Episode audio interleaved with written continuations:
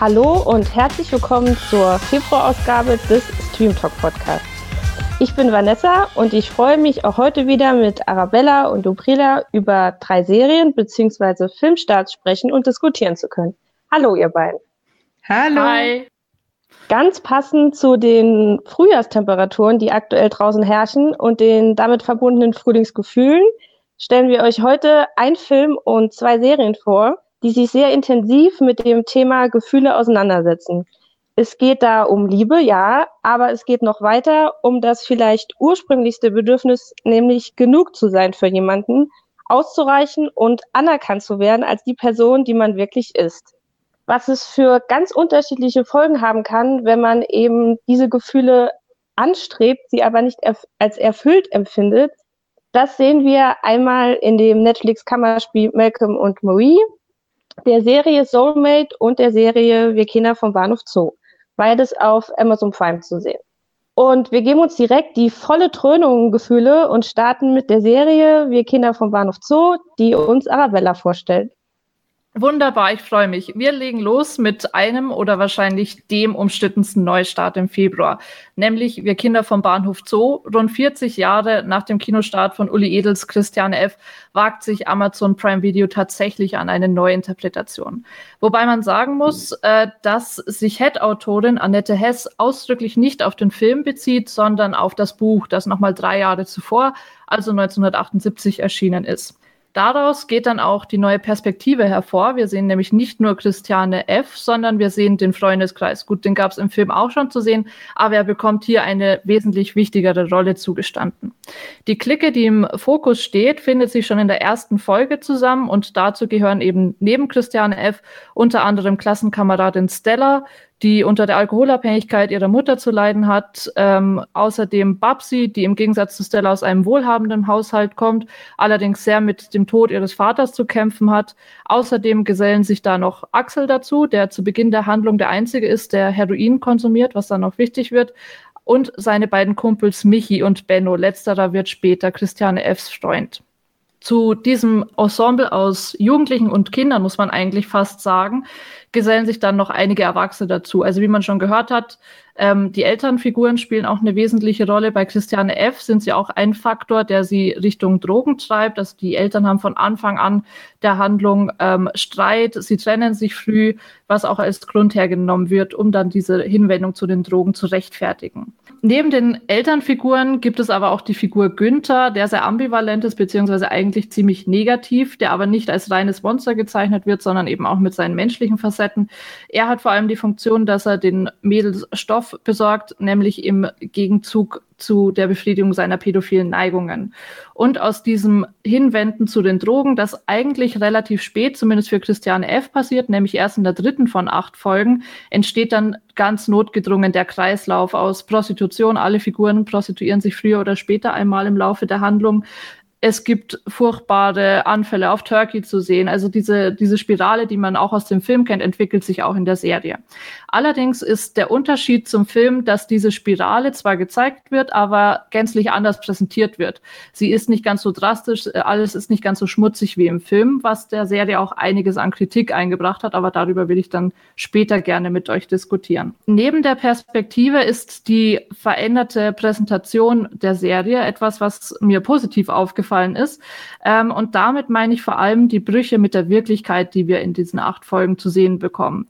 Es mischen sich immer wieder Traumsequenzen, Rauschsequenzen und Halluzinationen mit dem, was tatsächlich passiert, was dann zu recht skurrilen Einstellungen oder Szenen führt, wie der erste Schuss, den Christiane F., wie gesagt, in der dritten Folge nimmt.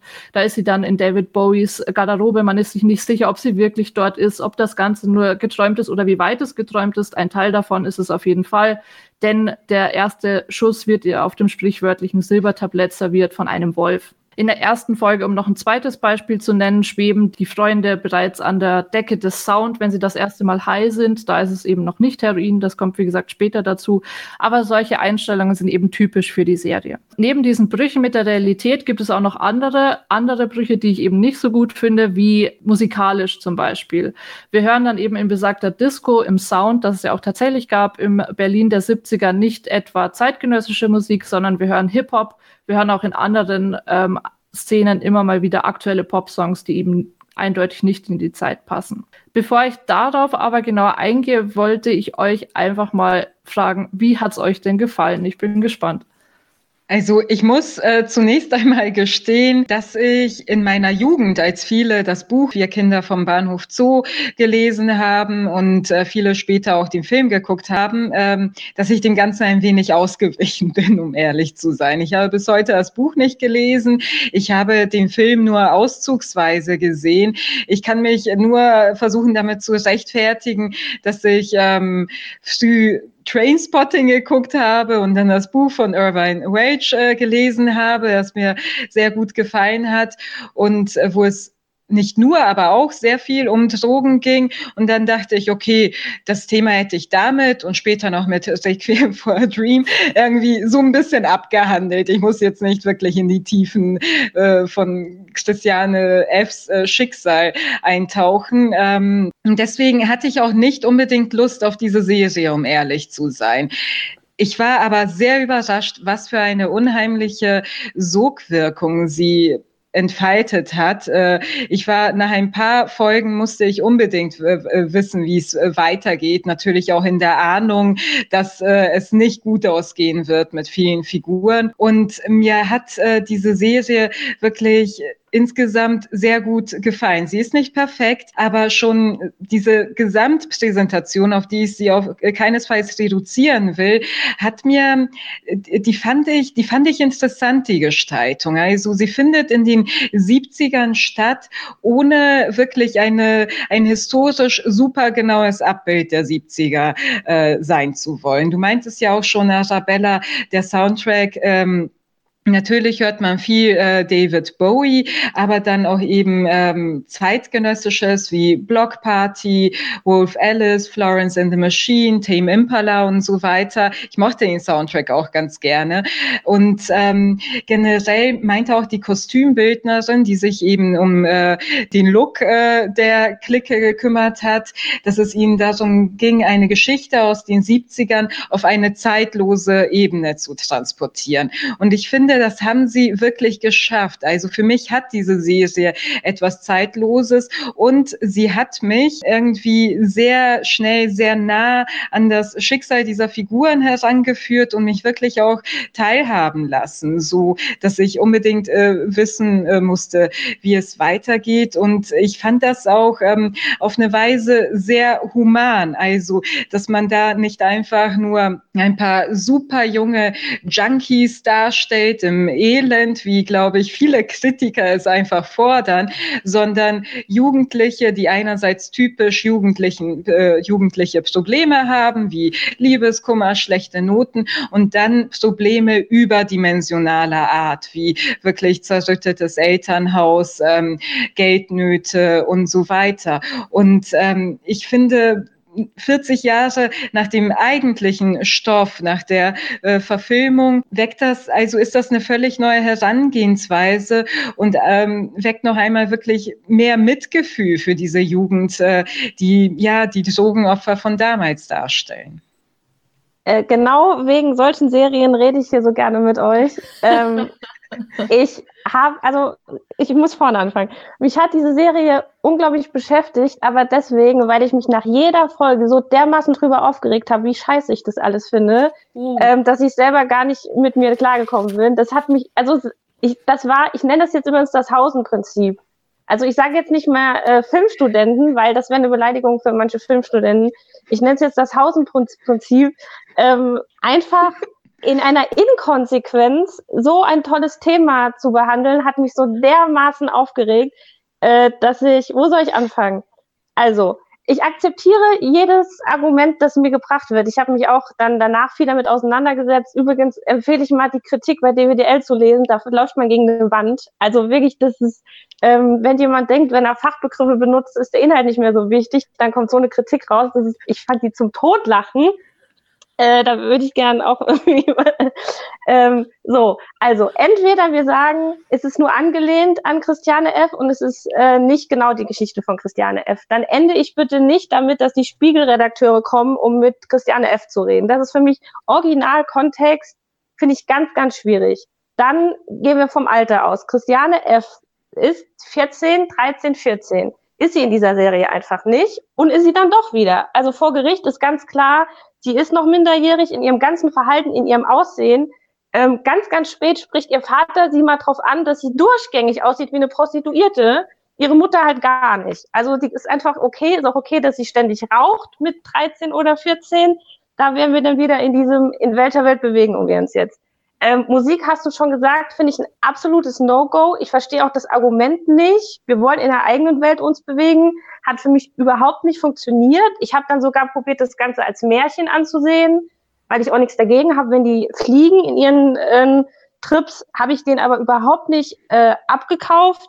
Ähm, es wird versucht, mit Humor zu spielen, der für mich überhaupt nicht funktioniert hat. Diese äh, Szene mit der Docke zum Beispiel, wo die äh, den Samen entnehmen, das ist so gewollt witzig, dass ich schon unangenehm finde, genau wie sie auf diesem Geländer drauf sitzt, ähm, kann ich nicht drüber lachen, weil das viel zu platziert wirkt in meinen Augen. Ich habe überhaupt kein Mitleid mit diesen Personen. Mir war es komplett egal, was passiert, weil ich die Entwicklung nicht nachvollzogen habe. Also die waren für mich schon in diesem Rausch. Da habe ich das Problem noch gar nicht verstanden, außer dass sie vielleicht in einer Gegend wohnen, die nicht so cool ist. Aber auch das erklärt mir nicht, warum ich mir Heroin spritze. So, also das ist alles sehr, sehr schwierig für mich nachzuvollziehen. Ähm, da fand ich den besten Charakter noch Babsi, bei der ich eine gewisse Entwicklung mitgemacht habe und das irgendwie nachvollziehen könnte. Ich muss kurz auf meine Notizen gucken, weil ich habe mich so in Rage. Ähm, ich habe mehr Notizen für Bahnhof Zoo wie für meinen eigenen Film. Aber hau noch ganz ähm, raus. Lass uns lieber über Punkte diskutieren, die du schon gemacht hast. Sonst äh, vergesse ich die Hälfte und die Hälfte fliegt runter. Lass uns gerne darauf eingehen, was ich bisher gesagt habe, wenn du da was äh, zu sagen magst. Also ich möchte nur kurz einschieben, ich befürworte nicht, das, das Hausen-Prinzip zu nennen. Ich mochte die Serie damals.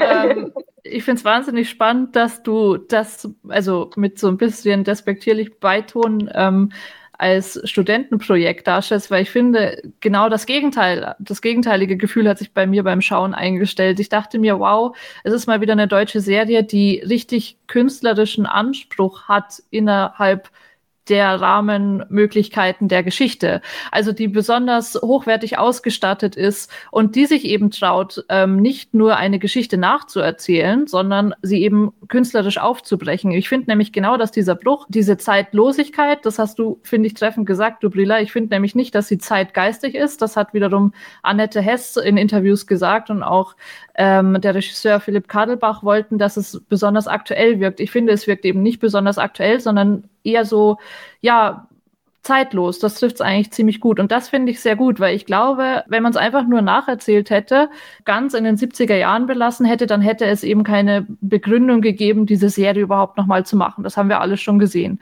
Und wenn man es eins zu eins ins Jetzt übersetzt hätte, hätte es schnell mal Gefahr gelaufen, so ein schlecht sitzendes Lehrstück irgendwie mit erhobenem moralischen Zeigefinger zu sein. Und ich finde eben durch diesen künstlerischen Anspruch, den ich eben schon gegeben sehe, rettet sich die Serie davor und hat sich ganz eigenständig positioniert und ist wirklich irgendwie ein tolles, kreatives, deutsches Projekt.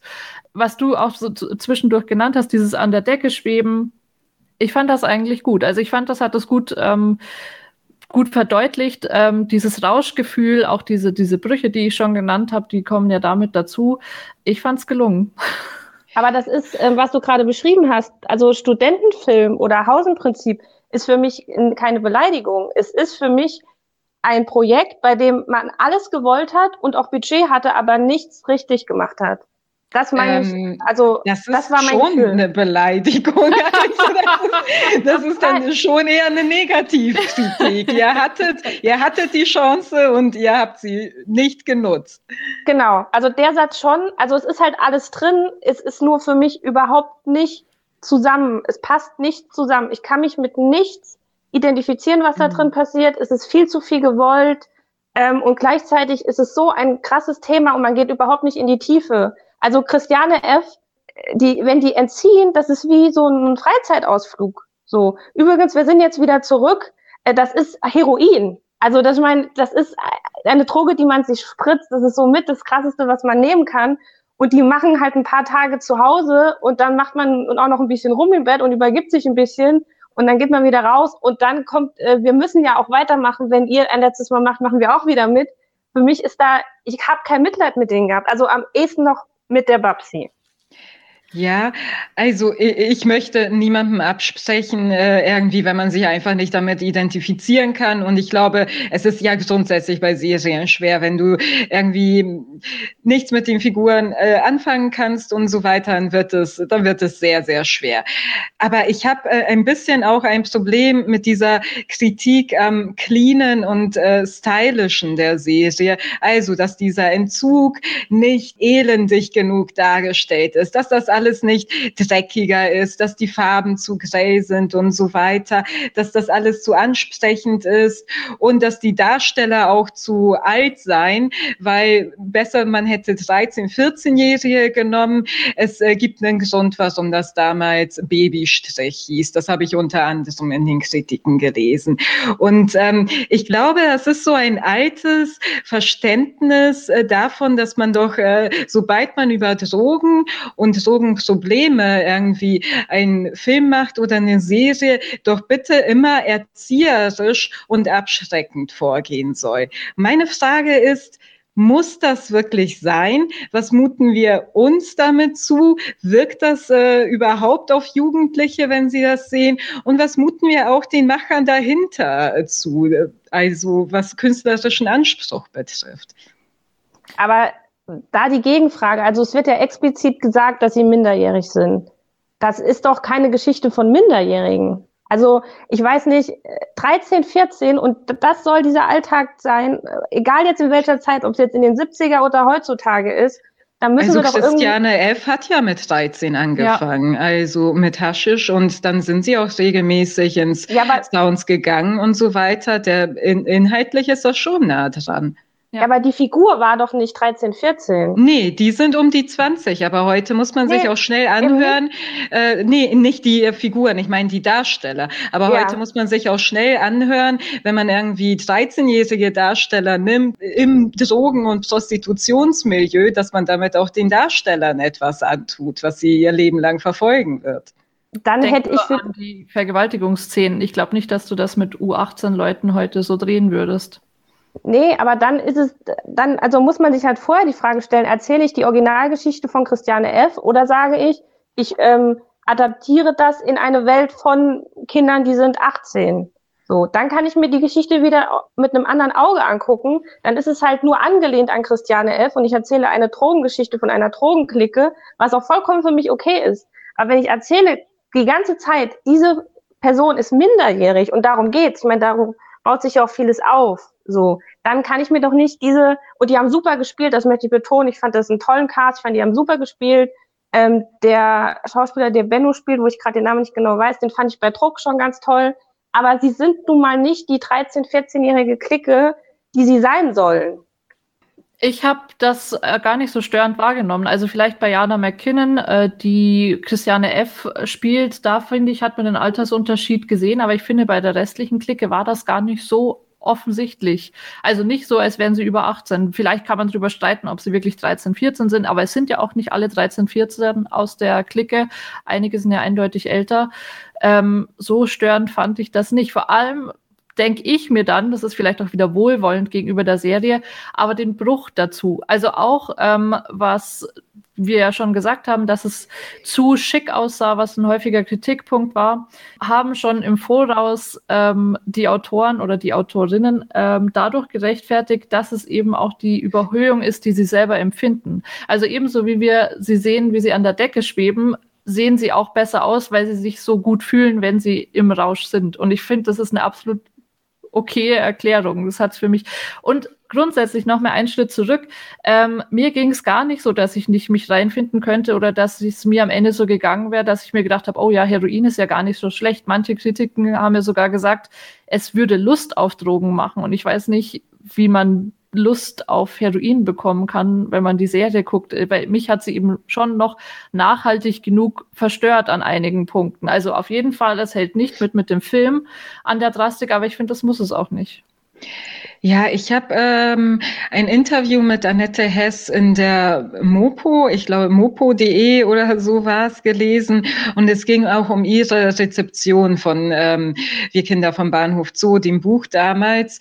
Und sie meinte, nachdem sie es gelesen hat, ich paraphrasiere hier ähm, so ungefähr, dass sie als Jugendliche damals dachte, danach wollte sie einerseits unbedingt äh, Heroin probieren und dann aber auch wiederum absolut nicht. Also, dass man in so einer bestimmten Zwischenebene ist. Und ich muss sagen, wenn man sich irgendwie an seine Jugend äh, zurückerinnert, also es äh, wird nicht allen so gegangen sein, aber ich kenne genügend Beispiele. Äh, ich kenne es auch ein bisschen an mir, dass man in der Jugend natürlich äh, Drogenaufklärungskampagnen äh, mitbekommt und so weiter, aber auch Filme sieht und Bücher liest und einer einerseits das natürlich abschreckt, aber andererseits dieses Ekstatische, dieser Rausch und diese Lust an der Selbstdestruktion auch einfach ein Aspekt der Jugend ist. Es ist äh, etwas äh, dran, dass man als Jugendlicher irgendwie Grenzerfahrungen sucht und äh, dass Drogen dann schon eine anziehende Wirkung haben können. Aber sich irgendwie vorzustellen, dass ein Film einen für immer abschrecken kann, auch wenn man ansonsten sehr zugeneigt war und auch auch noch in einem Milieu lebt, äh, mit äh, Freunden herumhängt, die sehr, sehr nah äh, dran sind oder vielleicht schon süchtig sind, äh, da, das ist für mich unrealistisch. Ich finde, so eine erzieherische Maßnahme von Filmen und Serien zu erwarten, gut, kann das öffentlich-rechtliche machen, aber wenn es wirklich um die Freiheit geht, um künstlerische Freiheit, finde ich es gut, wenn man das wirklich auch für interessante Geschichten und Serien äh, nutzt, äh, die das Thema auch mal ein bisschen äh, mit mehr Variation äh, beleuchten. Ich meine, klar ist eine subjektive Wahrnehmung. Ne? Für mich ist halt Heroin so weit weg, wie etwas nur sein kann, also was Drogenkonsum angeht. Und ähm, wenn man da jetzt kurz auch aufs Ende gehen will, ich habe mich über so viele Sachen aufgeregt, dass man eigentlich gar nicht über alle ins Detail gehen kann. Aber dieses heldenhafte Ende, ähm, also für mich, ich habe gedacht, ja, Christiane ist jetzt, hat jetzt eine Heldenreise hinter sich. So ein paar kleine Tiefschläge, sich ein, zwei Mal übergeben. Ähm, aber an sich war das ja ganz cool. Also war doch eine gute Zeit. Ähm, das mit der Prostitution ging ja auch einigermaßen klar. Äh, dann noch immer wieder diese lustigen Elemente, auch äh, der, der Teil in dem Gerichtssaal, wo man dachte, ja, okay, vielleicht haben wir auch diese äh, End, äh, fast Endszene am Tisch, das war ja fast schon wieder ein bisschen lustig, sagen, ja, okay, wir haben uns ein bisschen prostituiert, hm, aber am Ende sitze ich halt auf dem Pferd und galoppiere halt irgendwie in die Walachei und äh, treffe am Anfang irgendwie noch David Bowie, weil ich bin ja unsterblich. Für mich gab es überhaupt keinen äh, Tiefpunkt, habe ich ja nicht empfunden. Also ich verstehe, was du meinst mit der positiven Note, auf der die Serie endet, aber ich finde auch nicht, dass sie im absoluten Drama enden muss. Ähm, und das rechtfertigt wiederum, dass die Geschichte von Christiane F. so bekannt ist. Jeder weiß, dass sie danach nicht geheilt war. Jeder weiß, dass sie jetzt ähm, mit fast 60 Jahren immer noch mit Drogen zu kämpfen hat. Und das finde ich aber auch nicht schlimm, wenn dann diese Momentaufnahme existiert. Eben, man weiß es ja, sie hat es danach nicht geschafft. Und es wäre auch unrealistisch, glaube ich, wenn man, ähm, selbst wenn es Heroin ist, Drogenabhängige nur so darstellt, dass es immer nur schlecht, schlecht, schlecht sein kann. Natürlich gibt es da auch lichte Momente und ein, ein Auf. Und es hat nun mal auf diesem Auf geändert. Ich fände es auch interessant, eine zweite Staffel zu haben, wo dann irgendwie, keine Ahnung, die 30er von ihr erzählt werden oder so. Aber das wiederum, das meine ich mit Inkonsequenz. Ich bin für alles bereit. Aber wenn du sagst, man weiß es, dann muss ich da reingehen mit, wir sehen hier original Christiane F. Weil dann ist das die Voraussetzung, die ich brauche, um dieses Ende als okay zu empfinden. Wenn ich aber als Macher sage, wir lehnen uns nur an, es ist nicht 100% Christiane F., weil wir erzählen auch ein bisschen andere Zeit und wir erzählen auch ein bisschen anders das und ein bisschen anders das. Das war das, was ich hatte. Ich wollte mich drauf einlassen. Ich kenne den Film, ich kenne den Buch, das Buch. Ich habe mich auch relativ viel schon mit Christiane F. auseinandergesetzt. Ich finde, das ist eine ganz tolle Persönlichkeit. Wenn du mir sagst, wir lehnen uns nicht an, lasse ich mich drauf ein. Wenn du aber sagst, ich muss voraussetzen, dass du weißt das, um das zu verstehen. Ich habe mich nicht gefunden in dem Ganzen. Also ich kann ähm, nicht so viel damit anfangen, wenn hier von Inkonsequenz die Rede ist, nachdem, Spoiler Alert, einige der Figuren auch wirklich den Drogentod und noch schlimmere Tode sterben. Das zum einen. Zum anderen, das Ende, ich kann verstehen, wenn man es ein bisschen befremdlich findet. Da kommen die beiden Sternredakteure und sie ist irgendwie glücklich auf ihrem Pferd und auch diese Gerichtsverhandlung und diese wirklich unangenehme Küchentisch politische Szene. Aber ich habe das so verstanden, dass wirklich diese Überlebenden quasi aus äh, mit dieser Drogenvergangenheit absolut auch ähm, auf ihre Umgebung total abgeklärt wirken, ihre Umgebung, ihre Familie nichts mehr mit ihnen anfangen können und das schnell unter den Teppich kehren wollen. Und wir befinden uns jetzt wirklich im Spoiler-Territorium. Da fand ich nochmal sehr, sehr interessant diesen Bezug zur mysteriösen Tante von äh, Christiane Hildegard, die anscheinend, ohne dass es jemals wirklich so äh, explizit erzählt wird, in ihrer Jugend auch äh, irgendwelche Probleme hatte, vielleicht also psychische Probleme, vielleicht auch äh, Drogen äh, und sehr früh gestorben ist, vielleicht durch Suizid. Und es geht irgendwie da sehr, sehr implizit um eine gewisse Lehre, die man in der Jugend äh, empfindet und die man irgendwie füllt. Und so, habe ich es interpretiert. Und äh, ich finde, dieser Aspekt hat das Ende für mich wirklich nochmal ähm, besonders gemacht. Und dass diese beiden Sterne-Redakteure kommen, ist kein Happy End. Es ist der Beginn, finde ich, wenn man Christiane F's Lebensgeschichte kennt und auch die ganzen Interviews der letzten Jahre, das auch positiv wie negativ geprägt ist. Ich bin mir bis heute nicht sicher, ob es äh, dieser Frau gut getan hat, dass der Stern dieses Buch äh, quasi rausgebracht hat und äh, dieser Sensationalismus, der das Ganze umgeben hat, irgendwie ihr ganzes Leben geprägt hat. Nur noch mal ein Beispiel von der Tante ähm, für mich als Zuschauer zum Verständnis. Ich habe halt genau an dem Punkt nicht verstanden, weil es hieß ja, ähm, du hättest deine Schwester nicht retten können, sagt ja die, die Mutter zur Mutter von Christiane. Und dann dachte ich, ja, aber wieso interessiert dich denn gar nicht, was deine Tochter macht? Wieso wird es nicht erzählt, dass man meine Frage stellt, wo bist du nachts denn die ganze Zeit? Die wohnen ja in einer relativ kleinen Wohnung und die Mutter ist ja mit dem neuen Freund auch irgendwie da. Oder wenn sie gerade nach einem Trip, also das wird ja erzählt, dass sie quasi von diesem Trip direkt nach Hause geht, ähm, dass da überhaupt nicht in Frage gestellt wird, wo die Mutter doch anscheinend darauf achten will oder auch diese Outfits. Ähm, das hat mir einfach total gefehlt. Ich konnte mich mit keinem der Figuren wirklich identifizieren, außer ich betone nochmal Babsi, wo ich auch zum Beispiel die, diese Auflösung, dass das Haus dann auf diesem Planeten drauf ist, das finde ich gut. Also damit kann ich mich auseinandersetzen, aber es hat im Gesamtkontext für mich nicht zusammengepasst. Ja, spannend. Da haben wir die Serie komplett unterschiedlich geschaut und komplett unterschiedlich empfunden. Ich glaube, anders kann man es gar nicht zusammenfassen. Ich glaube, wir könnten noch ewig weiter diskutieren, aber wir müssen noch ein paar andere Titel unterbringen. Deswegen schlage ich vor, macht Dubrila jetzt weiter mit Soulmates, der zweiten Serie heute.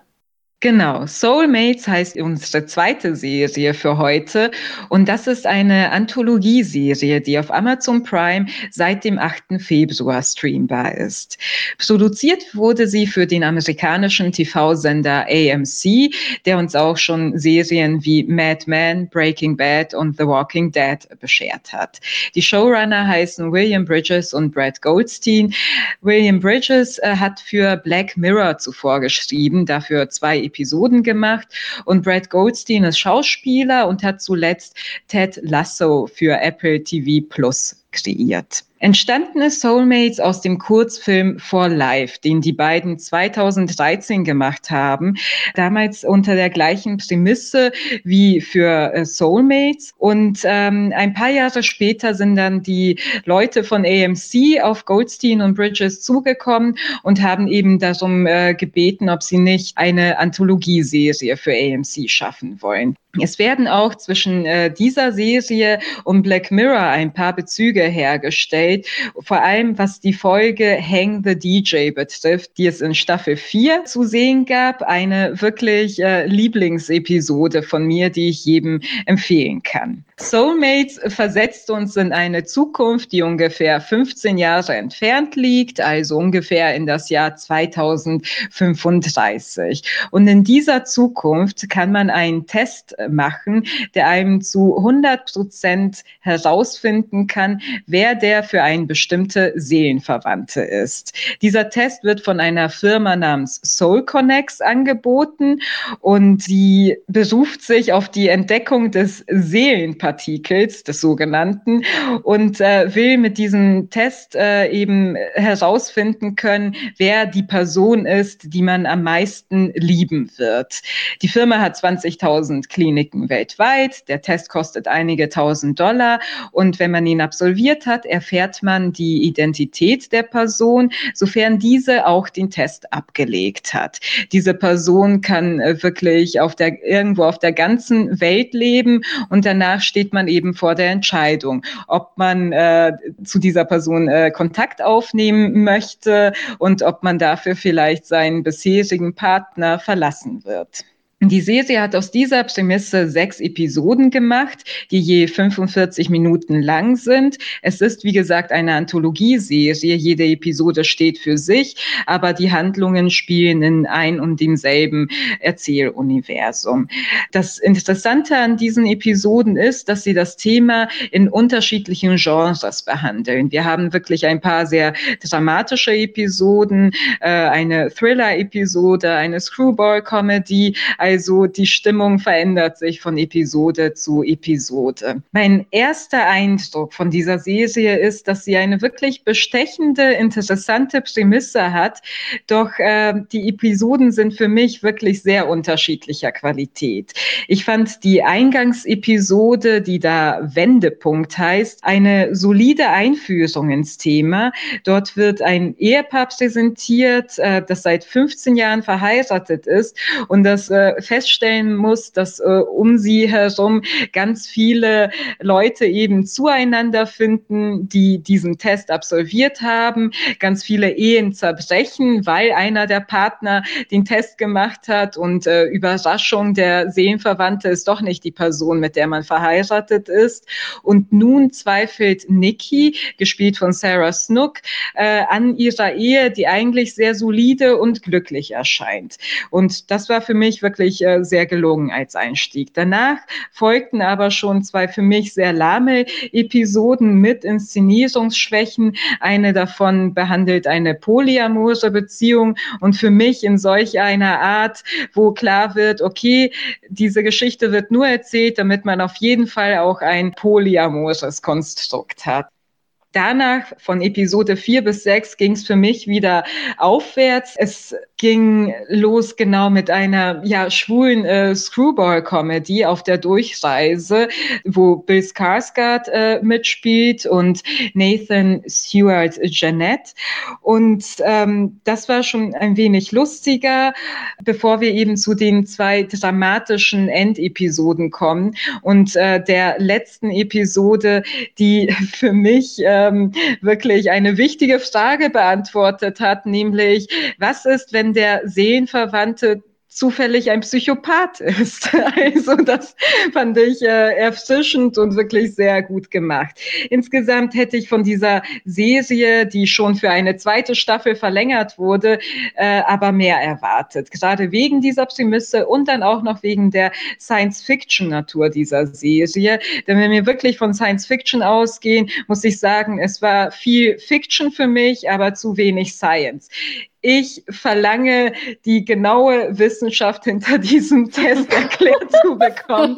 Ich möchte wissen, was es mit diesem Seelenpartikel auf sich hat. Ich möchte wissen, wer die Macher dahinter sind, wie viel sie ja dann verdienen und so weiter. Das sind, äh, das ist ein äh, Kritikpunkt von mir. Und äh, dann finde ich aber auch, dass ähm, ja, diese sechs Episoden auch sehr wichtige Aspekte vernachlässigt haben, nämlich was bedeutet bedeutet diese technologische Neuerung gesamtgesellschaftlich, sozioökonomisch und nicht zu vergessen auch spirituell, vor allem wenn wir uns ähm, es gab ja vorher schon ein Ursprungskonzept der Seelenverwandtschaft und dass darüber kein bisschen reflektiert wird und wie dieses Ursprungskonzept irgendwie gebrochen wird durch diese Technologie, das Mysterium quasi äh, erlöscht, äh, fand ich ein bisschen schade. Das nur zu meinem ersten Eindruck. Erstmal möchte ich wissen, wie hat euch die Serie gefallen?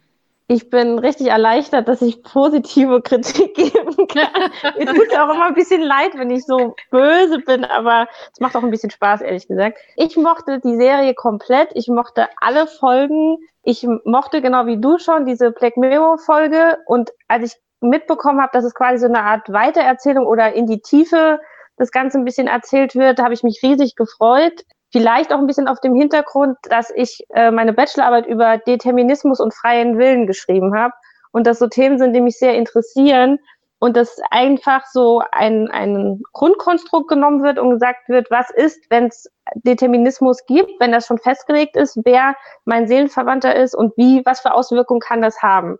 Äh, nach der ersten Folge dachte ich, ja, wie geht es jetzt weiter? Und ich fand es super, wie die das in den verschiedenen äh, Folgen erzählt haben. Ich fand das sehr abwechslungsreich. Ähm, ich fand das auch super, dass verschiedene Gruppierungen von Paaren erzählt wurden. Also deswegen fand ich auch ganz schön, dass mal auch Dreierkonstellationen oder am Ende irgendwie auch so Viererkonstellationen erzählt werden, weil das ja alles auch was ist, was man sich fragt. Was ist denn, wenn wenn es äh, Paare betrifft, die also wie Poly leben, so wie, wie entwickelt sich dann dahin? Gehend? Ich fand diesen Krimi-Aspekt super kann eigentlich nur positive Sachen sagen. Mir hat alles Spaß gemacht. Ich mag diese Konzeptionierung von Zukunft ganz gerne und mir hat nichts gefehlt, aber mich hätte das auch gar nicht interessiert, wenn die mir erzählt hätten, wie die Formel ist, mit der man da arbeitet. Von daher, ähm, ich war einfach nur sehr positiv überrascht und mir hat sehr viel Spaß gemacht. Und ich möchte mehr sehen, noch mehr Konstrukte, wie das sich weiterentwickelt. Dann bin ich in der Runde der Downer, denn ich bin sehr schön, danke. Ich bin mit der Serie leider überhaupt nicht warm geworden. Also ich habe gar keine überaus starken Gefühle zu ihr entwickelt. Ich habe sie auch nicht gehasst, also bei weitem nicht so wie Vanessa, wir Kinder vom Bahnhof.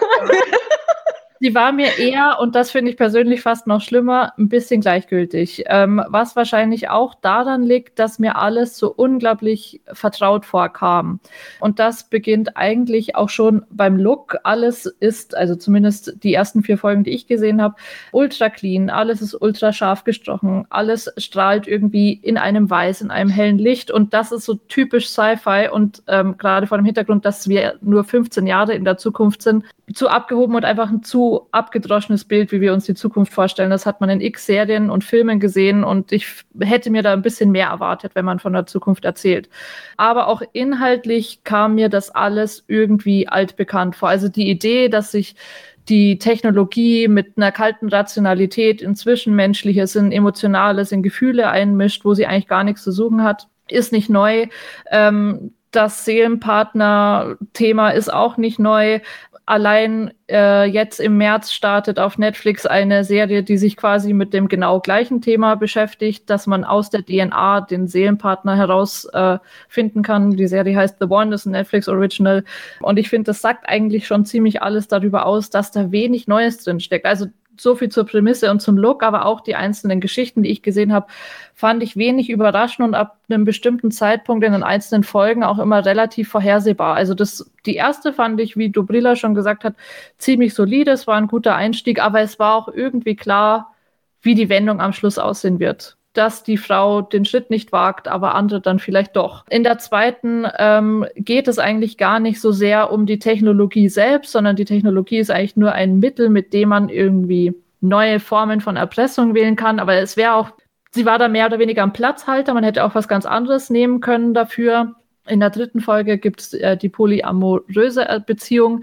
Aber auch da war relativ vorhersehbar, was passiert. Und da ist man mir übrigens zu schnell über die Frage hinweggegangen, was denn passiert, wenn der Partner, der einem zugeteilt wird, eigentlich nicht die gleiche Sexualität teilt. Also, weil am Anfang hieß es ja, die Frau hätte noch nie irgendwelche bisexuellen oder lesbischen Tendenzen gar gehabt, aber das ist dann doch irgendwie egal. Also da ist man mir zu einfach drüber hinweggegangen ähm, und das war so eine Grundhaltung in der Serie. Das ja, also es war mir einfach nicht stimmig genug. Man hat nicht genau genug hingeschaut an vielen Punkten und das vor dem Hintergrund, dass man alles doch irgendwie schon kennt, ist gerade diese Schwammigkeit nochmal ein bisschen zusätzlich ärgerlich.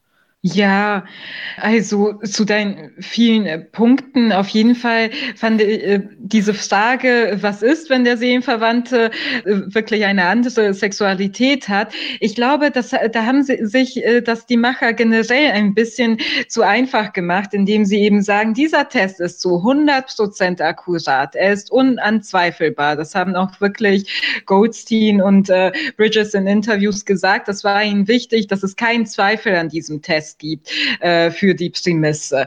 Und ähm, das würde dann eben auch äh, dein Einwand hinwegfegen und es wird einfach gesagt, naja, es ist die Person, die 100 Prozent zu dir passt. Natürlich wird sie sich sexuell auch zu dir hingezogen fühlen. Und äh, das finde ich schon allein macht es einerseits für sie sehr einfach, andererseits dann aber auch die Serie sehr uninteressant. Wenn, denn ich finde, was sie interessant gemacht hätte, wäre, wenn es eine Technologie wie so ziemlich ziemlich jeder andere ist. Und das heißt, sie hätte Bugs, sie hätte Anomalien, sie hätte Abweichungen, dir wird irgendwie der falsche Partner zugeteilt, ähm, irgendwas funktioniert da nicht richtig, womit ich wieder bei, beim Punkt wäre, ich brauche einfach mehr Erläuterung. Wenn das wirklich Sci-Fi ist, dann reicht es nicht einfach ein Zukunftsszenario zu malen, in dem die Leute jetzt eben schicke, transparente Telefone und Fernseher haben. Und ansonsten ist es aber wie unsere Gegenwart und die Leute denken auch alle, wie in unserer Gegenwart. Es war mir einfach zu undurchdacht und das äh, finde ich ist ähm, etwas, ja, was die Serie für mich sehr schnell hat abflachen lassen. Wobei ich sagen muss, also es ist eine Anthologieserie, man kann die Folgen gucken, in welcher Reihenfolge auch immer, aber so wie sie da präsentiert wurden, haben sie die Macher bewusst zusammengestellt und ähm, so wurden sie auch auf AMC Woche für Woche eine nach der anderen ausgestrahlt. Was ich fatal finde. Denn wie gesagt, die Folge zwei und drei waren für mich die Tiefpunkte. Danach dachte ich, wieso habe ich mir diese Serie für diesen Podcast ausgesucht? Und ab der Folge vier wird es auch vom Look sehr viel anders. Also ich äh, verstehe da auf mehrfacher Ebene die äh, Macher dahinter einfach nicht ich finde die unterschiedliche Wahrnehmung sowas von interessant, weil für mich, ich probiere euch kurz zu erklären, diese Dreierbeziehung. So, also es ist ja Seelenverwandtschaft, das wird vorausgesetzt. So, der Seelenpartner ist da. Dann sind sie ja Freundin und dann gibt's ja sogar den O-Ton von, ich weiß jetzt nie, ich bin immer so schlecht vorbereitet, ich weiß die Namen gerade nicht, aber die Freundin, die schon mit dem Typ zusammen ist, die Libby. sagt ja dann, Libby sagt ja dann, wenn ihre Seelenpartnerin geht, warum empfinde ich so, so ihr Mann? Also es gibt ja eine Entwicklung, dass sie auf einmal merkt, da passiert was an Gefühlen, die über diese äh, Best Buddy Seelenverwandtschaft hinausgeht. Und dann, wenn sie dann wieder aufeinandertreffen, dann passiert ja erst dieses, äh, diese sexuelle. Also ich, für mich ist halt diese Tragweite von Seelenverwandtschaft, wohin das führen kann. Und daraus entwickelt sich die Sexualität. Also mir wurde das alles super erklärt. Deswegen fand ich auch alle Folgen toll, weil ich jedes Mal, ich fand auch nichts vorhersehbar, wie du eben meintest, Arabella. Für mich war das also, ach so, ach krass. So, so würde man dann vielleicht empfinden. Deswegen, ähm, ja, war es für mich die ganz andere Wahrnehmung. Also ich finde, Vorhersehbarkeit war mit das größte Problem. Also in der ersten Folge hatte ich ja schon gesagt, was mir da relativ schnell klar war und ich schalte nicht immer so schnell. und in der zweiten Folge war auch ähm, die, die Frau, die vermeintliche Seelenpartnerin, die sich da an den Professor ranwirft, die hat ja quasi nach ein paar Minuten schon gesagt, oh, meine Schwester, die hat sich ja dann in einen Professor verliebt. Oh, da denkt man doch sofort, ach, vielleicht dem Professor, an den sie sich jetzt wiederum ranwirft. Das ist so offensichtlich. Ich finde, es ist, also es hat sich, ich fand das ganz schlimm, ganz schlecht geschrieben auch. Ich bild mir, also ich bin immer dafür bekannt, dass ich sowas schnell checke. Ich wusste, es stimmt was nicht, aber ich dachte irgendwie, äh, sie wäre lesbisch und es wäre da irgendwas. Also, dass äh, er ihr die Freundin, äh, er, doch er ihr die Freundin ausgespannt hat oder so. In die Richtung bin ich schon gegangen, aber das mit der Schwester hat mich dann doch nochmal überrascht. Und ich fand es trotzdem eine gute Story. Also auch wenn es jetzt nicht die Mega-Überraschung gewesen wäre, ähm, hätte es mir ausgereicht. Das ist so meine Welt, in der ich mich gerne bewege. Aber wie gesagt, ich beschäftige mich auch sehr gerne mit so Fragen. Ja, also ich befinde mich irgendwie so ein bisschen zwischen den Polen. Natürlich habe ich jetzt auch sehr eingedroschen auf diese Serie, was äh, einfallslos ist oder uninteressant ist und so, muss dann aber doch nochmal hervorheben, dass eben die Folgen, die Episoden fünf und sechs für mich äh, sehr interessant waren und ich die empfehlen kann. Aber was bleibt zurück am Ende so einer Anthologieserie?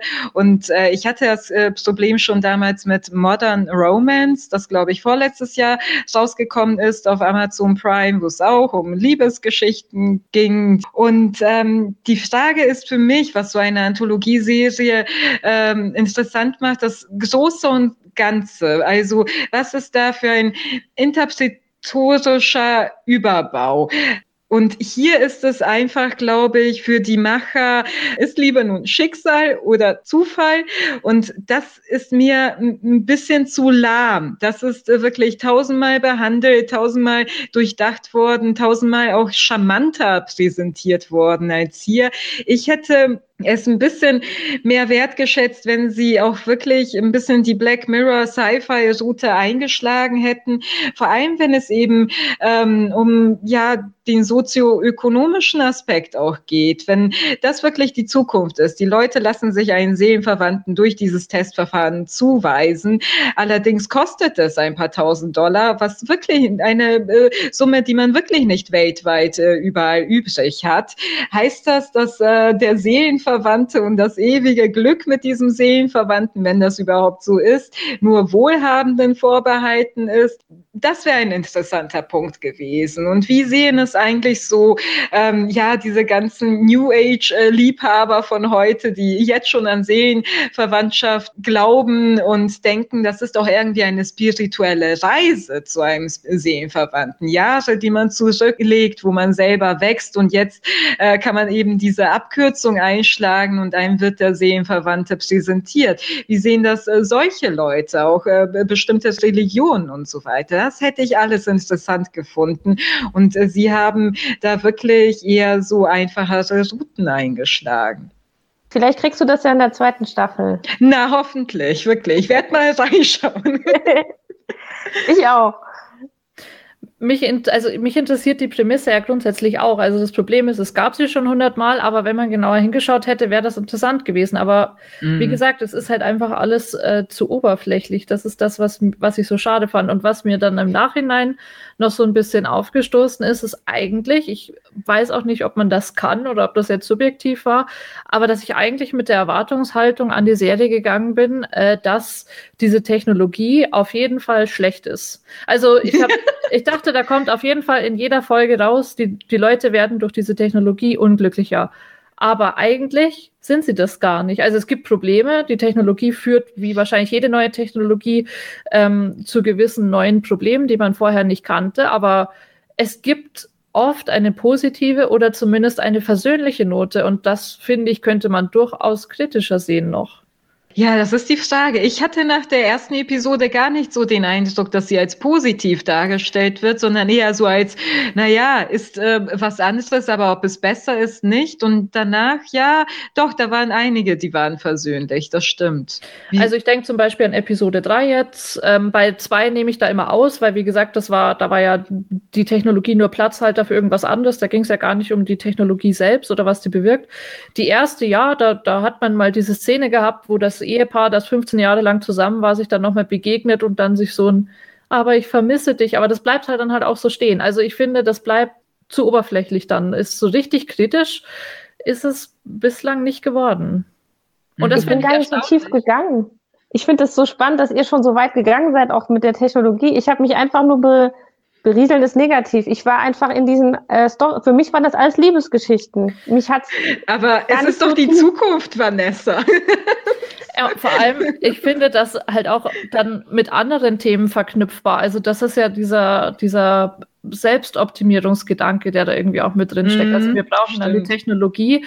Und eigentlich ist es, also wie gesagt, mir ist es auch erst nach dem Schauen eigentlich so bewusst geworden, dass die Technologie gar nicht so super kritisch dargestellt wird, aber das finde ich ist eigentlich problematisch. Also dass, dass das so schleichend als was dargestellt wird, was gar nicht so schlecht ist. Ähm, also das finde ich, keine Ahnung das finde ich sehr unromantisch und auch irgendwie aus einem humanitären Aspekt echt schade. Also das ist so was ganz Kaltes, was ganz Nüchternes, dass sich da zwischen Menschen einmischt. Das sollte doch schrecklich sein, aber man findet es gar nicht so schrecklich. Das finde ich irgendwie naja, Aber ich meine, die Frage kann man sich schon heute mit Dating-Apps stellen, die auch eigentlich eine ziemlich breite Akzeptanz gefunden haben, genauso wie Online-Partnerportale äh, und so weiter. Also ich wette, jeder von uns kennt irgendein Paar, das über solche Geschichten zusammengekommen ist aber da bleibt dir die Wahl. Also ich meine, du hast auch noch die mm. Wahl, wenn du dein Ergebnis kennst, aber das suggeriert ja, dass es die eine Antwort gibt. Gut, das ist noch nicht an die Technologie geknüpft, aber ja, dass du mehr oder weniger nur glücklich wirst durch diese Technologie und eigentlich gerade für eine Amazon, also okay, es ist keine Amazon-Serie, aber eine auf Amazon publizierte Serie, hat es schon ein bisschen unangenehmen Beigeschmack es ist ein guter Punkt und man kann mir jetzt vorwerfen, dass ich nicht so weit gedacht habe. Ich bin immer noch stehen geblieben bei Determinismus und freier Wille, unabhängig von dem Grund, warum, warum man damit arbeitet. Ich, für mich waren das nur die Oberthemen. Ich hab's, hatte es gar nicht mit der App und dem Test und so.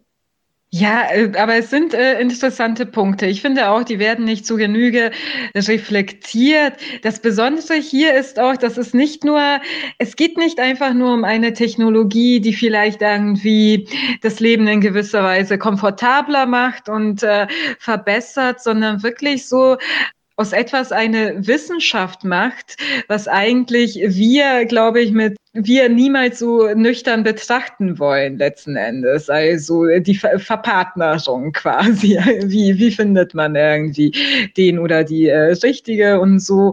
Und ähm, diese Verknüpfung und diese breite Akzeptanz, äh, die das dann hat, lässt sich eigentlich, ich finde schon, dass das aus heutiger Zeit äh, sich das extrapolieren lässt, dadurch, dass es inzwischen jetzt wirklich eine sehr breite Akzeptanz äh, für ähm, Tinder und Co. gibt und dass Leute es fast schon, habe ich manchmal den Eindruck, normaler finden, sich online kennenzulernen, als in einer Bar angesprochen zu werden, was momentan gerade sowieso nicht normal wäre. Also ähm, genau, da, da sehe ich schon diesen Science-Fiction-Aspekt und in 15 Jahren sieht es dann so aus. Aber genau was du da sagst mit der App, also das, da kommt man ja schon fast in den Rechtfertigungsdruck und genau der würde sich ja dann mit dieser Technologie auch einstellen. Dann wären ja die die komischen, die sich dann plötzlich gegen dieses eindeutige Ergebnis, die sich gegen die Wissenschaft stellen. Ja. Also das nimmt ja, das ist ja eigentlich Technologie, die, die dein Leben verbessern soll, aber der eigentlich Freiheit nimmt in einem ganz wichtigen Aspekt. Auf jeden Fall. Und vor allem, wenn man, ich weiß nicht, ob ihr den Film Gattaca kennt, äh, aus den, glaube ich, Nullerjahren oder waren es die späten 90er mit Uma Thurman und Ethan Hawke. Und damals ging es eben darum, dass man wirklich schon, äh, bevor man ein Kind äh, bekommt, äh, eben ganz genau äh, konzipieren kann, welche Eigenschaften es hat, welche äh, tollen Leistungen es später bringen wird, äh, welche Krankheiten und so weiter es nicht hat und so, so dann eben Menschen in Zukunft geboren werden. Das alles, was irgendwie von der Norm oder noch äh, schlimmer vom Ideal abweicht, ähm, in Zukunft nicht mehr geboren wird, dass man nur so Overachiever überall hat. Und da kam auch dann sehr früh die Frage, Auf, weil der Protagonist, Ethan Hawke, äh, eines der Kinder war, wo die Eltern noch gesagt haben, wir sind romantisch, wir, wir machen sowas nicht. Und zehn Jahre später sieht die Gesellschaft aber schon ganz anders aus. Also das ist etwas, ich musste daran denken, ohne dass mich ähm, diese Serie jetzt schon äh, wirklich dazu gebracht hat, auch in diese Richtung zu denken. Da ist es vielleicht, wie Vanessa sagte, vielleicht äh, ist das was für die zweite Staffel, dass es da fünf Jahre in die Zukunft geht und noch ein bisschen extremer wird. Genau. Also ich meine, ein bisschen angeteased wird ja schon, was ist denn, wenn ein Seelenverwandter aber kein so guter Mensch ist? Und so diese Fragen werden ja schon äh, besprochen. Von daher könnte es ja da in die Richtung weitergehen. Mm. Ja, also von mir keine super klare äh, Empfehlung. Ich finde, man kann reinschauen. Wie gesagt, die Folgen sind äh, für mich qualitativ wild äh, durcheinander.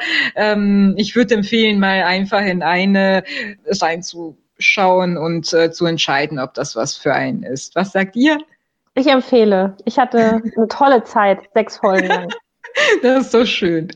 Wie gesagt, ich habe keine super starken Gefühle dazu entwickelt. Es ist keine der schlechtesten Serien. Man kann es sich anschauen. Es bleibt aber halt eher so lau. Alles klar. Damit würden wir dann in unseren dritten Titel für heute gehen. Malcolm and Marie. Ich bin in dieser Folge so drei Gefühlsetappen durchstiegen, kann man sagen. Sagen wir mal, bei der ersten war ich nicht ganz so begeistert. Äh, bei der zweiten Serie, die wir vorgestellt haben, war ich schon begeistert und bei Malcolm und Marie ähm, bin ich einfach verliebt. Ich sag, wie es ist, ist direkt gespoilert. Ich liebe sowohl den Film als auch die Charaktere. Ähm, es ist einer der Filme, die ich einfach gerne selber gemacht hätte. Äh, ich liebe den Style, ich liebe die Schauspieler, ich liebe die Stimmung, ich liebe die Art, wie es gemacht wurde und ich liebe die Musik. Es ist ein Kammerspiel in Schwarz-Weiß, das unter Lockdown-Bedingungen gedreht wurde. Und wenn man es weiß und ein bisschen drauf achtet, fällt es einem vielleicht sogar auf. Drehbuch und Regie kommen von Sam Levinson. Ähm, es gibt im Prinzip drei Rollen in diesem Film. Rolle 1 ist das Haus, das irgendwie auch in einer gewissen Weise eine, eine Rolle spielt. Es gibt Malcolm, gespielt von John David Washington, ist der Sohn von Denzel Washington, äh, in dem ich mich schon bei äh, in Black Clansman verliebt habe ähm, und jetzt einfach noch noch tiefer verliebt bin in ihn.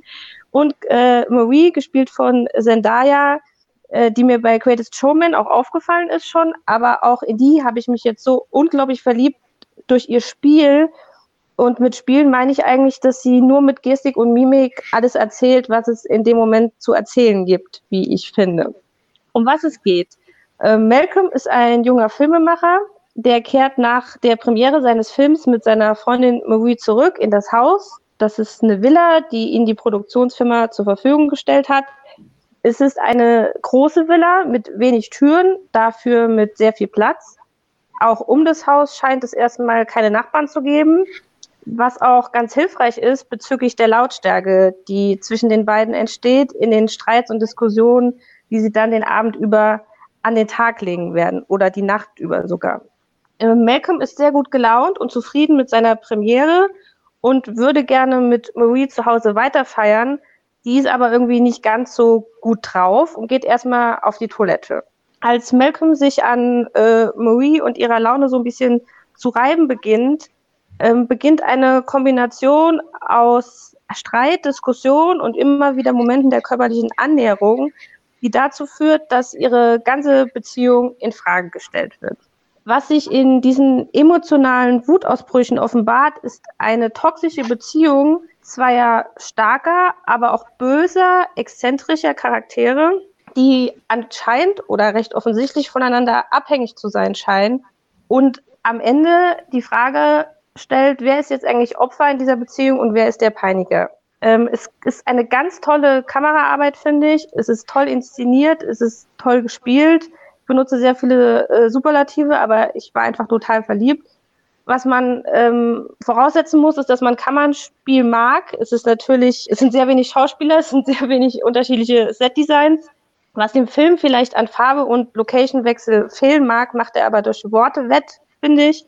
Und diese äh, Worte sind großartig. Ich mag die Dialoge, wie sie sich in den Diskussionen zu verirren scheinen, äh, richtig böse werden, auch beleidigend werden, unter die Gürtellinie gehen.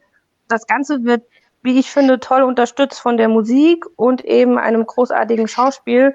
Und äh, erschreckenderweise, und das ähm, stellt mich wieder in ganz so gutes Licht, habe ich mich äh, wiedererkannt und dachte, oh scheiße, ich glaube, wenn man mit mir diskutiert, läuft das genauso ab wie zwischen diesen beiden. Und wahrscheinlich mochte ich deswegen diesen Film sehr gerne. Wie hat er euch gefallen? Ich stimme dir absolut zu. Mir hat Malcolm and Marie super gut gefallen, aber aus ja, teilweise ähnlichen Gründen, aber teilweise aus der anderen, was vielleicht daran liegt, dass wir den Film mal wieder anders geschaut haben. Also ich stimme dir absolut zu. Ähm, du hast ja schon gesagt, es ist ein Pandemiefilm, nicht im Sinne von es geht um Pandemie, sondern ist in der Pandemie entstanden ähm, und musste deswegen umso stärker auf Dialoge, auf schauspielerische Leistungen, auf Ästhetik setzen. Und tatsächlich, wie du schon gesagt hast, das Gebäude, in dem gedreht wird, ist hervorragend dafür geeignet. Es ist enorm groß, es ist durch diese Fenster enorm viele Möglichkeiten gegeben, wie die Kamera sich bewegen kann, äh, wie sie teilweise auch Wege fort, vorzeichnet. Genau, und diese Weite dieses Gebäudes ähm, passt hervorragend zu dem, was der Film tatsächlich auch erzählt, nämlich die Entfernung zwischen Malcolm und Marie, beziehungsweise die Schwierigkeiten im gegenseitigen Erkennen.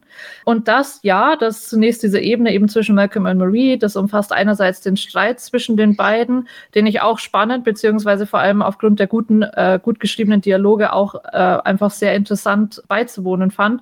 Aber ich fand die Metaebene, die der Film hat, tatsächlich noch wesentlich interessanter und noch wesentlich wesentlich zeitgemäßer an aktuellen Debatten. Und die Metaebene ist bei mir vor allem an die Figur des Malcolm geknüpft, der ja, du sagst, er hat am Anfang gute Laune, das stimmt, aber die gute Laune ist eigentlich von Anfang an getrübt, denn er sagt ja gleich, als er reinkommt, wow, mein Film ist bei der Presse richtig gut angekommen, das ist toll. Aber er stört sich ja auch gleich in den ersten Minuten daran, dass er mit bestimmten Filmemachern verglichen wird und dass die Namen, die da fallen, ausschließlich von schwarzen Filmemachern sind. Und dieses Thema zieht sich parallel zu diesem Streit immer wieder durch den Film. Das kulminiert dann in einem zentralen Monolog von Malcolm, wenn dann die Kritik der LA Times kommt. Er hat vorher schon darüber gesprochen, wow, die LA Times, das wird eine Autorin sein, die wird mich nur auf mein Schwarzsein reduzieren, die wird ähm, so schreiben, dass ich als Schwarzer einen Film nur über das Schwarzsein machen kann. Und das nicht nur ein Aspekt unter vielen, sondern das Hauptthema. Und dieser Monolog, den kann man auch zweifelhaft finden. Die LA Times hat ironischerweise diesen, also den tatsächlichen Malcolm and Marie dann wieder kritisiert dafür, also sehr meta alles in dem Film, ähm, dass Sam Levinson, er ist wiederum äh, weißer Regisseur und äh, ein weißer Drehbuchautor, eine schwarze Figur verwendet, um diese Kritik zu üben. In diesem zentralen Monolog stellt Malcolm nämlich einige interessante Fragen, die sich eben nicht nur um Hautfarbe drehen, sondern um Identität im Allgemeinen und inwiefern Identität mit bestimmten Erfahrungen und mit bestimmten Erkennen verbunden ist. Also wirft die Frage auf, was können wir universell durch unser Menschsein erkennen und was können wir nur erkennen, wenn wir bestimmte Eigenschaften teilen, bestimmten kulturellen gemeinsamen Hintergrund haben, eine gewisse sexuelle Identität eben oder eine Hautfarbe. Und genau, man kann es entweder, also man kann es kritisieren, dass eben als weißer Regisseur und weißer Drehbuchautor das einer schwarzen Figur in den Mund gelegt wird, oder man kann es gar nicht so sehr eben nur an dem, äh, mit dem Schwarzsein verbinden, sondern eben dieses Verlangen nach erkannt werden als Ganzes. Also eigentlich ist es ja auch eine Kritik daran, dass man immer nur auf seine Identität ähm, beschränkt bleibt. Und das fand ich so zeitgemäß, das fand ich so aktuell, ähm, das fand ich im Film gut gelöst, auch wenn ich mir natürlich der Problematik bewusst bin, die man auch zu Recht kritisieren kann. Aber die rhetorische Finesse, in der das gemacht wurde, macht das für mich ein Stück weit wieder wett. Ja, mir geht's äh, anders. Ich bin überhaupt nicht verliebt in diesen Film. Ich hasse ihn auch nicht. Ähm, es ist auch äh, nicht so, dass ich denke, oh, die Stunde und 46 Minuten waren Lebenszeit, die ich nie wieder zurückkriege. So extrem ist es nicht. Aber ich finde schon, es ist ein Kammerspiel, aber eins mit Schlagseite. Und damit meine ich, dass ich Zendaya wirklich hervorragend fand. Und ich hatte sie vorher wirklich nicht so auf dem Schirm. Ich fand, sie hat eine interessante, geheimnisvolle, bittere, gezeichnete Figur grandios äh, gespielt. Ich hatte aber totale Probleme mit der Figur Malcolm, dass äh, all das, was ihr schon an Vorzügen des Films genannt hat, für mich sich erschwert hat. Ich finde, Marie wurde als Figur wirklich interessant konzipiert und bei Malcolm ging es darum, eine sensibel aufgedrehte Künstlerseele zu kreieren, wahrscheinlich so ein bisschen auch am Regisseur selbst angelehnt. Und ich glaube, dass John David Washington gesagt wurde, den musst du bitte auch sehr, sehr körperlich spielen. Das heißt, du kommst rein, du tanzt auf den Fensterbänken, zwischendurch schaufelst du dir dein eine Mac and Cheese rein, eine Szene, die für mich wirklich unerträglich war. Sowas möchte ich mir nicht anschauen, nicht anhören. Es ist äh, gut, das äh, bin ich, äh, da bin ich schon sehr genervt. Und er hatte eben diese enorm überladenen Redeparts, äh, so dass das Ganze für, auf mich sehr gekünstelt gewirkt hat.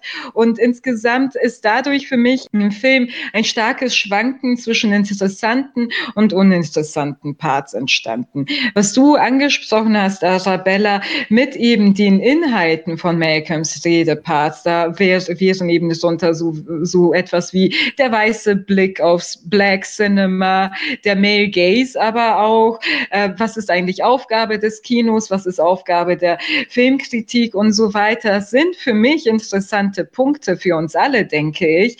Aber das ist das Problem am Kammerspiel. Du hast da zwei Personen, das heißt, sie können nur über solche Sachen reden, andere zitieren. Äh, es ist Telling, nicht Showing. Und man muss genau darüber nachdenken, äh, was für eine Situation, was für ein Kontext man für solch ein Kammerspiel nutzt. Und ich finde, das alles wäre sehr viel interessanter direkt zu betrachten gewesen. Also eher bei der Filmpremiere mit so weißen Kritikern und weißem Publikum und alle jubeln ihm so gönnerhaft zu. Das ist auch übrigens etwas, das in mein 40-jähriges Ich äh, sehr behandelt wurde. Also diese ganzen cringy Situationen mit gönnerhaften Weißen, die jetzt irgendwie Schwarze nach vorne holen wollen in der Theaterszene und dabei wirklich alles äh, falsch machen und wieder so unauthentisch machen. Interessant, wenn es dir gezeigt wird, weniger interessant, wenn ich mir einen gefühlt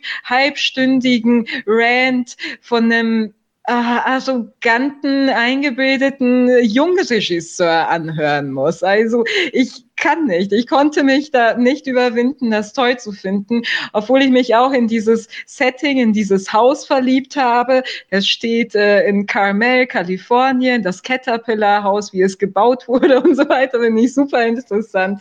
Aber ähm, ja, der Film so lala. Ich finde es spannend, dass äh, sowohl du, Dubrila, gerade, aber auch du, äh, Vanessa, ganz am Anfang die Figuren so ganz äh, negativ oder zumindest in Malcolm so ganz negativ. Du hast, glaube ich, gesagt, arrogant, Dubrila. Und ja. Vanessa, du meintest äh, toxische Beziehung, äh, wer ist der Böse? Ich finde, das gibt's gar nicht. Und ich finde genau das eigentlich so gut an Malcolm and Marie, dass ähm, ich mich mit beiden identifizieren konnte über Strecken. Also es gab schon eine Tendenz, dass ich äh, Zendaya auf jeden Fall sympathischer fand, also beziehungsweise Marie. Aber dass es eigentlich nicht darum geht, wer recht hat, sondern dass eher diese Grundproblematik, dass beide irgendwie um gegenseitige Anerkennung und um gegenseitiges Erkennen äh, streben und das einfach nicht bekommen und jeder ein Stück weit recht hat und jeder ein Stück weit manipulativ ist. Das finde ich eben gerade das Gelungene an diesem Film.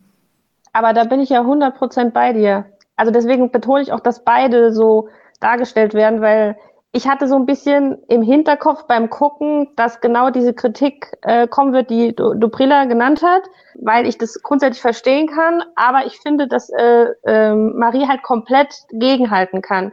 Selbst wenn sie ihn nur äh, suffisant anguckt, während ihr seinen Monolog hält, da ist eben genau das drin, dass sie ihn ein bisschen belächelt und weiß auch, dass er komplett übertreibt, dass er komplett überzieht, dass er dieser, ähm, was ja auch oft Thema ist, dieser äh, exzentrische ähm, Filmemacher ist und gerade diese ähm, äh, Stellen, die man gegenüberstellen kann, wie er sie fertig macht in der Badewanne, wie sie ihn aber auch fertig macht äh, im Bett, wie er einfach nur an der Wand stehen kann und nicht mehr reagieren kann, weil sie ihn so dermaßen, man kann vielleicht sagen, bei den Eiern packt, dass er einfach nur noch da steht und sagt, es tut mir leid, ich liebe dich, weil beide die Argumente bringen können, die den anderen richtig treffen.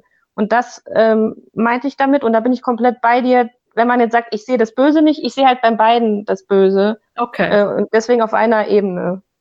Ja, ich meine, das ist äh, die, Be die Beziehung ist das eine. Da wäre auch die Frage, wie interessant ist es, sich das eine Stunde 46 Minuten lang anzuschauen, wie sie immer wieder diese Kreise drehen. Das fand ich allerdings dann auch noch am realistischsten, wenn man überhaupt ähm, äh, an diesem Film mit realistischen Maßstäben rangeht. Der exzentrische Regisseur ist das andere. Das ist für mich grundsätzlich eine Figur, die nicht so interessant ist und irgendwie das äh, Sam Lewinson irgendwie so einen äh, Film nutzt, während äh, Covid äh, sich einfach alles mal von der Seele zu schreiben, was ihn an der Filmkritik nervt und so Thesen zu formulieren zum Kino und so. Das finde ich hier in diesem Kontext für dieses Kammerspiel, das damit wieder überladen und äh, nervig und dröge wird. Für, für mich war es äh, damit äh, einfach dann so sehr schwierig und lahm. Und ähm, generell auch ein bisschen unauthentisch. Also es wurde einfach dieser Figur auch zu viel aufgedrückt. Und wie gesagt, ich finde nicht, dass das an John David Washington liegt. Ich finde, dass das an der Konzeption der Figur liegt. Ich habe den Film sogar zweimal geguckt. Oh ähm, mein Gott. So, wirklich. Ähm, und ich weiß, das ist, glaube ich, dieser Punkt, wo man sich dann streitet. Also da gibt's einfach ähm, Schwarz-Weiß-Film, da gibt's Schwarz und da gibt's Weiß. Da gibt's die, die sagen, ähm, das ist mir alles zu viel, zu laut, too much, zu lange. Und ich habe mich so erfreut an diesen Dialogen, dieses Zusammenspiel, das hat mir so Spaß gemacht, dass ich könnte mir den auch nochmal angucken. Und das ist selbst für mich absurd, weil ich eigentlich schon ähm, Sachen, es gibt Filme, die liebe ich, die gucke ich nur einmal. Aber mir hat das so viel Spaß gemacht, dass ich mir einen Schwarz-Weiß-Film mit äh, nur Dialogen, ein Kammerspiel unter zwei Personen, 1,46 nochmal angucken könnte, weil es mir so viel Spaß gemacht hat.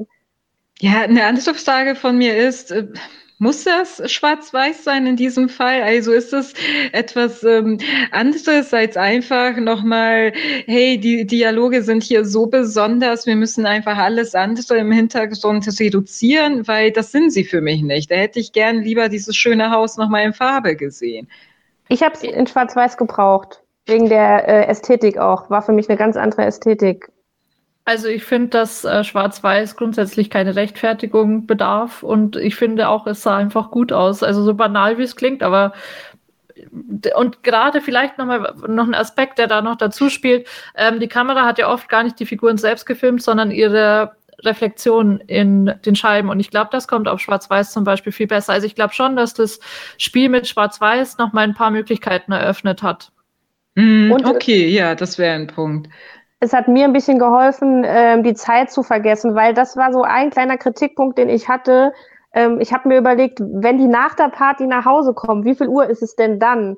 Und wenn ich hätte die Sonne aufgehen sehen oder dann wäre ich da wieder ein bisschen rausgekommen aus dieser äh, Story der beiden. Und so war es immer schwarz-weiß. Ich erahne, dass es am Ende ein Sonnenaufgang ist oder die Sonne aufgeht.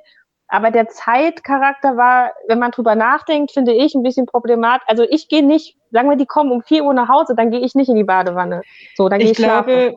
Zu Beginn sagt sie, dass es ein Uhr morgens ist, als sie ihm die Mac and Cheese macht. Und gegen Ende ist es, glaube ich, drei Uhr morgens. Es, äh, glaube ich, soll fast so wirken, als wäre es so ein bisschen Echtzeit, ein, ein Streit in Echtzeit.